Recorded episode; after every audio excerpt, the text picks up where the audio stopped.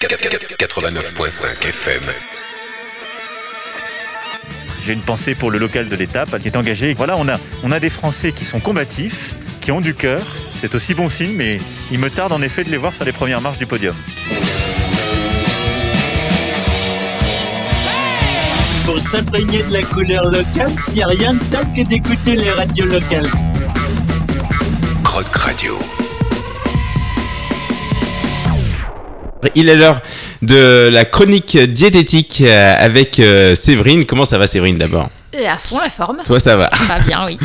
Alors ce mois-ci, je, je sens, on le disait euh, tout à l'heure, que, que ta chronique va, va faire euh, débat ou du moins réagir vu comme elle a déjà euh, sollicité plusieurs réactions sur ta page Facebook à l'annonce du thème que je te laisse nous présenter. Oui, j'ai- j'aime bien parler des calories. Euh, voilà, la nutrition, la question nutrition qui est liée à la perte de poids, c'est une préoccupation très importante pour une grande majorité de Français. Et bien sûr, comme c'est chargé émotionnellement, ça suscite un peu des fois de, voilà, des questions, de, de la colère, de la tristesse, euh, etc. Donc, euh, c'est pour ça que j'ai choisi ce thème ce soir. Alors si, comme beaucoup de ces Français, vous pensez qu'il faut compter ses calories pour perdre du poids, ou compter des points, ou peser des aliments, de toute façon ça revient au même, c'est un régime hypocalorique. Euh, c'est la théorie par laquelle il faut manger moins et bouger plus pour perdre du poids. Alors accrochez-vous bien à vos ceintures, euh, je vais essayer de vous expliquer, de décortiquer un petit peu euh, cette théorie du manger moins, bouger plus pour perdre du poids. Donc on va faire le plus simple d'abord du côté de l'activité physique. Sachez qu'un kilo de muscle consomme environ 30 kilocalories par jour au repos. Et donc, plus on a de masse musculaire, plus on brûle ses réserves au repos sans rien faire. C'est euh, le muscle qui se gé- régénère, euh, qui se nourrit, etc., qui vit sa vie. Et donc, à côté de ça, sachez aussi que plus on s'entraîne, plus notre corps s'adapte à l'effort, moins il consomme de calories pour ce même effort. Euh, C'est normal, c'est le principe de l'entraînement. Et donc, l'effort devient de plus en plus facile. C'est la progression. Donc si vous comptez perdre du poids en augmentant vos dépenses, il faudra donc prévoir de dépenser de plus en plus. voilà, ça en général, c'est pas la nouvelle qui fait le plus plaisir euh, à entendre. Donc l'idée santé, ce n'est pas d'avoir une activité physique pour maigrir, mais plutôt pour maintenir ou augmenter son métabolisme de base. Donc au passage, l'activité physique, c'est aussi euh, une façon de diminuer son stress, d'augmenter les endorphines, d'avoir un bien-être euh, physique et corporel plus grand. À noter quand même que on est génétiquement en tant qu'humain programmé pour bouger. C'est un des buts de notre vie et c'est ce qui a permis à l'espèce humaine d'évoluer plutôt que de disparaître. Nous permettre euh, de nous mouvoir pour aller chercher de la nourriture. Euh, et donc c'est pour cela qu'on est normalement constitué d'environ 70% de masse maigre. Et cette masse maigre, elle est composée d'une grosse majorité de muscles. Donc la masse maigre, c'est la masse osseuse, l'eau, tout ce qui n'est pas du gras. Et donc si on pouvait comparer notre corps avec une entreprise, imaginez si 70% des employés d'une entreprise s'arrêtaient de travailler. En ce moment, on a une bonne euh, visualisation de ce que ça donne. Et donc on peut s'imaginer que sans activité physique, eh ben, c'est le début des ennuis qui est garanti. Donc euh, voilà, donc effectivement, l'activité physique, c'est une nécessité pour euh, tous les corps. Maintenant, du côté de l'assiette, et c'est là qu'il faut s'accrocher un peu plus pour, euh, pour comprendre. D'abord, un petit rappel, pour savoir combien d'aliments, euh, de, de calories pardon, il y a dans un aliment, on met cet aliment dans un tube à essai et puis on fait un comptage dans un laboratoire. Le petit, la limite de, ce, de, de cette connaissance, c'est qu'un tube à essai, c'est pas du tout un intestin. Et qu'en général, quand on compte le nombre de calories contenues dans une carotte, en général, on mange rarement une carotte au repas. Donc, il y a d'autres aliments qui sont à prendre en compte avec cette carotte. Et du coup, le comptage des calories est aussi influencé par les aliments les uns avec les autres dans le même repas. Donc, il se trouve qu'il y a des aliments sans calories, par exemple le thé vert, qui augmente le métabolisme, Ah donc qui brûle plus de calories, et tout ça sans calories. Ah ouais, d'accord. Mais Et ça, il- le, ouais, du coup, le thé vert est une boisson. Mais Bah, euh, le thé- la feuille de thé en elle-même Ah oui. est un aliment. Et puis il y a aussi des aliments sans calories, par exemple les boissons light. Un coca light, c'est il y a zéro calorie là-dedans, et pourtant ils modifient le microbiote d'une manière défavorable, ce qui favorise la prise de poids, et pourtant ils sont bien sans calories. Donc voilà. Ouais. Un manque ou un excès de nutriments, donc là les nutriments c'est les vitamines, euh, les minéraux, les oligo-éléments, etc. Donc un manque ou un excès de nutriments sans calories euh, diminue la capacité à brûler les calories qu'on qu'on ingère. Euh, donc euh, cela, ça favorise la prise de poids et ça fait grossir. Au-delà des protéines qui valent 4 kilocalories par gramme, des glucides 4 kilocalories par gramme, des lipides qui elles valent 9 kilocalories par gramme et de l'alcool qui vaut 7 kilocalories par gramme. Donc ça ce sont les macronutriments, ce sont eux qui apportent les calories. Il y a aussi les fibres qui appartiennent à la famille des glucides mais qui n'apportent pas de calories. Une fibre, c'est zéro calorie parce qu'en fait, on n'est pas capable de les digérer. Notre intestin euh, ne, ne sait pas digérer les fibres. C'est nos bactéries intestinales qui s'en chargent grâce à un processus de fermentation. Donc elle transforme des fibres, c'est-à-dire des glucides, grâce à cette euh, fermentation, à des acides gras à chaîne courte, c'est-à-dire des lipides. Mais des lipides un peu différents parce qu'ils ne valent que 2 calories par gramme. C'est-à-dire moins que des glucides ou des Ah, lipides au Donc départ. au final, ça se. Ah, ok. Voilà, donc c'est vrai que c'est un petit peu compliqué. Mais c'est pas une science exacte, c'est pas toujours 2 kilocalories parce qu'en fait c'est quelque chose qui dépend de, notre, de nos habitants intestinaux et qu'on a tous notre propre carte d'identité intestinale, un microbiote différent qui est spécifique à chacun d'entre nous et donc notre microbiote, le mien, le tien, etc., le vôtre n'a pas forcément les mêmes capacités à extraire des, des- des calories d'un aliment. D'accord. Donc si moi je peux extraire 2 calories d'un aliment, peut-être que toi tu as la capacité d'en extraire 5, 6, je ne sais pas, que la, la santé de ton microbiote. Euh, voilà, donc, et en même temps, les fibres que l'on mange, au-delà du fait qu'elles sont transformées, elles réduisent aussi la quantité de calories qui est apportée par les autres aliments qui vont être consommés au même repas, et des aliments qui sont soit gras ou qui appartiennent à la famille des Ah oui, glucides. Oui, parce que la présence de fibres, c'est un espèce de maillage dans l'estomac qui emprisonne des molécules de graisse ou de sucre. Et donc ça diminue l'index glycémique des aliments, c'est-à-dire Oui. la quantité de sucre qui va arriver dans le sang suite au passage dans l'estomac puis dans l'intestin, donc la libération d'insuline, et donc ça va diminuer la capacité de stockage du corps. Donc c'est vrai que si on prend euh, une, une moitié de pizza avec une salade, ça va réduire l'impact euh, Tout à fait. glycémique. Tout à fait. Mais pas que. Ça va aussi réduire la quantité de molécules de graisse qui vont être absorbées. Mettre dans sa bouche, ça signifie pas absorber. C'est l'absorption, c'est Oui. le passage de l'intestin dans le reste du Dans corps. l'organisme, ouais. Ou alors de manger des pâtes avec des légumes. C'était une très bonne idée. Euh, donc voilà, vous êtes toujours là visiblement. On l'a compris. une- On a compris le principe.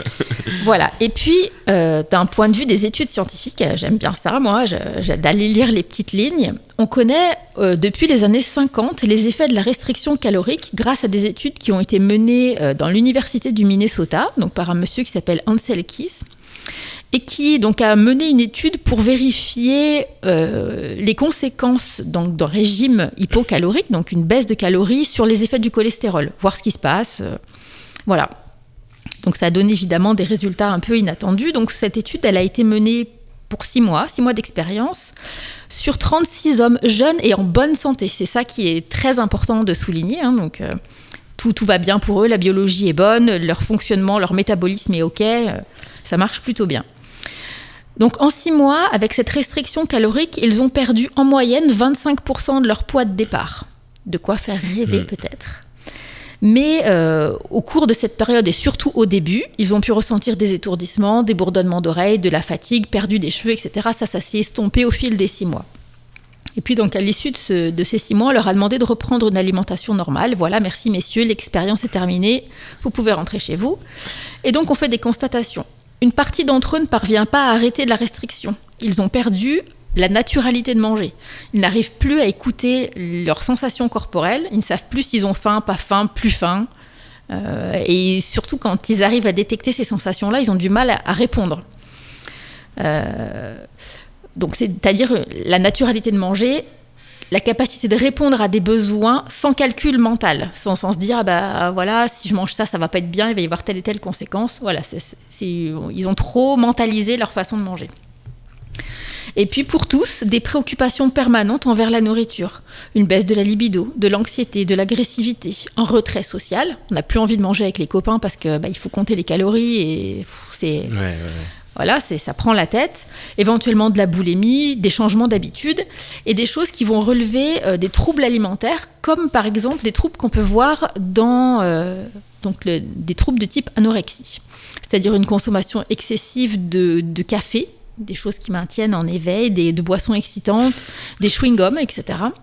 Et puis d'un point de vue biologique, donc on essayait d'observer euh, les effets sur le cholestérol, mais on a aussi observé des carences alimentaires qui sont responsables d'un tas d'autres conséquences. Ce qu'il faut comprendre, c'est que quand on est dans le comptage des calories, on se sort de la nécessité de manger tel et tel groupe d'aliments. Et du coup, on enlève des aliments qui sont qui pourvoyeurs de vitamines. Et qui peuvent, oui, oui, qui sont utiles. C'est ça. Donc, au bout de plusieurs années, on constate que tous les participants ont repris au moins leur poids de départ, mais que beaucoup d'entre eux, 90% d'entre eux, ont pris un bonus de 10% de leur Ah oui. poids de départ. Donc, ces études sont toujours poursuivies euh, depuis, d'une- donc pour, avec des, des participants euh, différents, bien sûr, et puis des méthodes différentes, mais toujours avec des résultats identiques. En bref, on connaît les effets de la restriction calorique depuis 70 ans maintenant. Alors la vraie question, ce serait de savoir pourquoi est-ce qu'il y a tant de publicité à la télé, à la radio, pour des programmes minceurs, sous forme de repas lyophilisés, non, par exemple, mais pas que. hein. Euh, et ça, il faut bien comprendre que ces repas qu'on vous livre à la porte, ce sont des repas hypocaloriques. Euh, et donc pourquoi? Eh ben, Je vais peut-être vous surprendre, mais euh, comme de très nombreux Français et Européens et des gens d'ailleurs hein, ont des préoccupations de poids, c'est-à-dire un- une question d'intérêt public, donc il y a un intérêt commercial et la possibilité de se faire des gros sous, beaucoup, beaucoup. Euh, faut pas se leurrer, hein, si euh, des, entreprises de livraison de repas minceurs font tellement de publicité à la télé, Bien c'est que ça leur rapporte beaucoup. Euh, donc évidemment, il y a des aliments qui sont des alliés du bon poids, euh, bah, comme le thé dont on a parlé, par exemple certaines baies ou certains... en- Les brocolis aussi, non, je crois. Oui, oui, mais de toute Si, manière... ça brûle les calories, le brocoli. Et c'est euh, riche en vitamines. C'est ça, rêver, mais c'est justement parce que c'est des fibres, parce que c'est riche en certaines vitamines qui vont être apportées par cet aliment, mais surtout combiné à une hygiène de vie globale. Euh, donc, c'est-à-dire avoir une activité physique régulière. Et quand je dis activité physique, je veux bien la différencier du sport, qui est quelque chose qui va être pratiqué selon des règles, avec des règles du jeu, etc. Puis dans une idée de compétition. Là, euh, l'activité physique, c'est marcher plutôt que d'aller en voiture, c'est monter les escaliers plutôt que de prendre un ascenseur. Voilà, il y a une véritable dégradation de la santé euh, humaine depuis qu'on on est facilité à tout faire.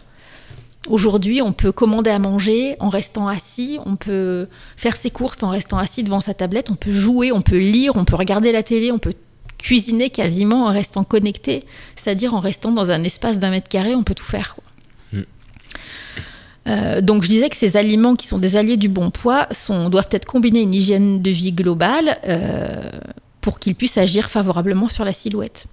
Donc ils agissent en augmentant la satiété par exemple, et donc en régulant l'appétit, en libérant de la sérotonine et des endorphines, c'est-à-dire des neurotransmetteurs qui vont favoriser un état de sérénité qui nous évite d'avoir des pensées obsédantes pour l'alimentation euh, sans arrêt, des endorphines pour le bien-être. Euh, ces aliments peuvent aussi augmenter la thermogénèse et le métabolisme, c'est-à-dire la régulation de la température. Et le métabolisme, donc, c'est-à-dire toutes les la dépense pour tous les processus normaux du corps, hein, fabriquer euh, de l'urine, des pensées, euh, fabriquer de la bile, etc. Fabriquer des hormones, euh, de l'insuline par exemple, euh, et d'autres métabolismes. Ah, ça aide aussi à réguler la glycémie et à moduler le microbiote, qu'il ne faut pas l'oublier, à son tour retentit positivement sur la glycémie, l'appétit, la régulation hormonale, etc. Ce que j'allais dire de ce que tu as expliqué, ce qu'on retient, c'est encore une fois l'importance du microbiote qui a un rôle capital. fondamental pour tout en fait. mm, oui. Et ces aliments donc euh, sont par ordre croissant de quantité à intégrer dans votre assiette les épices, les condiments, les matières grasses ajoutées euh, de type huile et beurre, des graines oléagineuses, des produits laitiers, les céréales, les protéines, les fruits, les légumes et les boissons sans sucre évidemment. Donc c'est de plus en plus, hein, c'est-à-dire Ouais. on commence par mettre un petit peu d'épices, puis un petit peu plus de matières grasses, un petit peu plus d'oléagineux, un peu plus de produits Mhm. laitiers, etc. C'est une sorte de pyramide alimentaire un peu revisitée. Et les Voilà. légumes et les boissons sans alcool à volonté. Exactement. Donc voilà, pour conclure, euh, cette question de, des calories, l'alimentation doit vraiment être une source de santé et de bien-être. Et voilà, si j'ai une recommandation, c'est faites-vous aider pour bien comprendre votre corps et mieux le respecter. Le travail de diététique, c'est vraiment ça, c'est veiller à votre santé, c'est pas vous vendre des poudres ou des produits ou des choses toutes faites. Mm, c'est sûr. Bah, merci beaucoup, Séverine. Bah écoute, c'est avec grand plaisir. Euh, J'espère qu'on aura des réactions euh, comme, comme, comme tu as pu susciter. euh, J'espère, mais je suis toujours ouverte à la discussion et au débat euh, apaisé. Voilà, je rappelle que à nos auditeurs et auditrices que tu postes régulièrement de bons conseils et que tu euh, brises justement des préjugés sur ta page Facebook Séverine Durin diététicienne. On se retrouve euh, eh ben, au mois de décembre, le Oui. 7 décembre, voilà. Avant les, avant les fêtes, avant justement de faire le plein de calories. voilà. Euh, Non, voilà. non, cette année, ça sera sobriété. Sobri- sobriété, ben, on fera les raclettes à la bougie. Euh, En attendant, un petit morceau de Panic Monster, euh, qui euh, un titre, euh, voilà, on est tout à fait en lien, puisqu'il joue ce soir au Toires. Il a un titre que j'aime beaucoup qui s'appelle I Kill for a, a hot dog. Je tuerai pour un hot dog. Voilà. Make it thick and cheesy with a hot dog. Life's tasting super easy. Love a hot dog. Can you make it for me? Thinking about hot dogs drives me crazy. Whoa ho.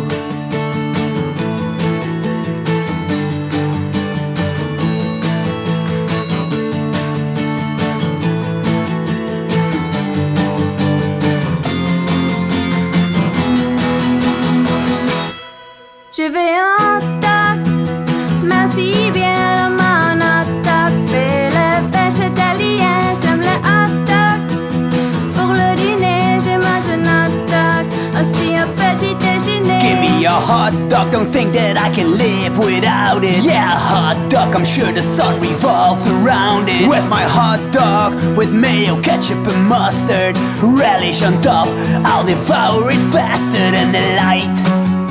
This might not be the best song in the world, but it's about hot dogs.